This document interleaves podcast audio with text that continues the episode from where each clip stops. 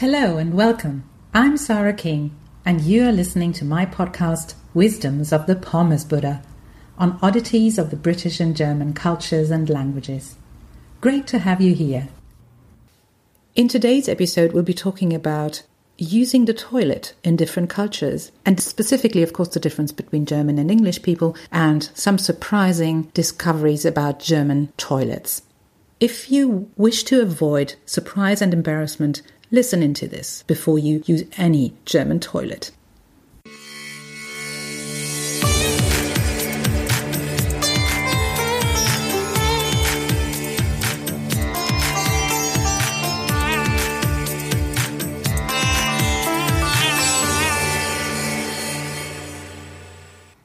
Last week we visited the bathroom.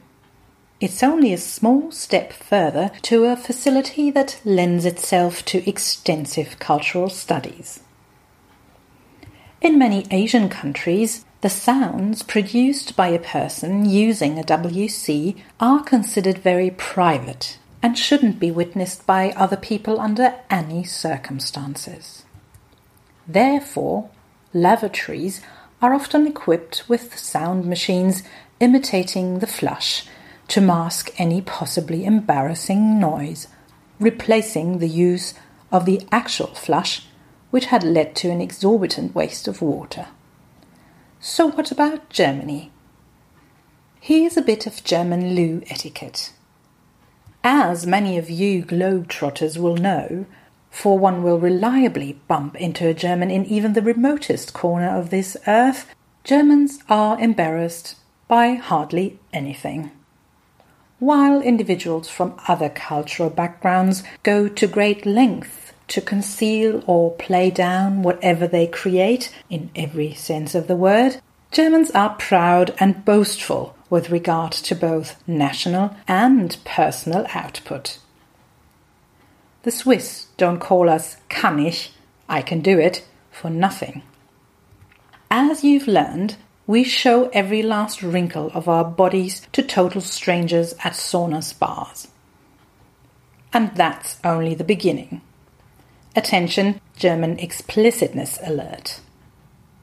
When poor, unsuspecting Mr. K paper in hand and anticipating some pleasant reading time, first used a proper German toilet.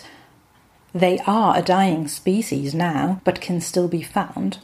For number two, or big business, das große Geschäft in German, he found himself propelled into a chemical warfare scenario. The paper was misappropriated for hectic fanning. Proper German toilets, you see, have a sort of open air ledge where all your hard day's work will sit patiently for inspection and approval by the rightful owner or whatever other suitable purpose one can think up.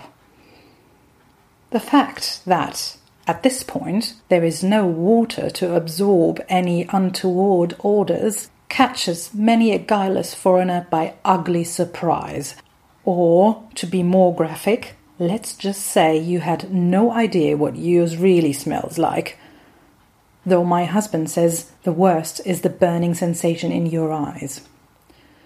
Of course, one needs mind blowing water power to persuade the purposefully purged bundle of processed food to so much as consider moving in the rough direction of the sewer.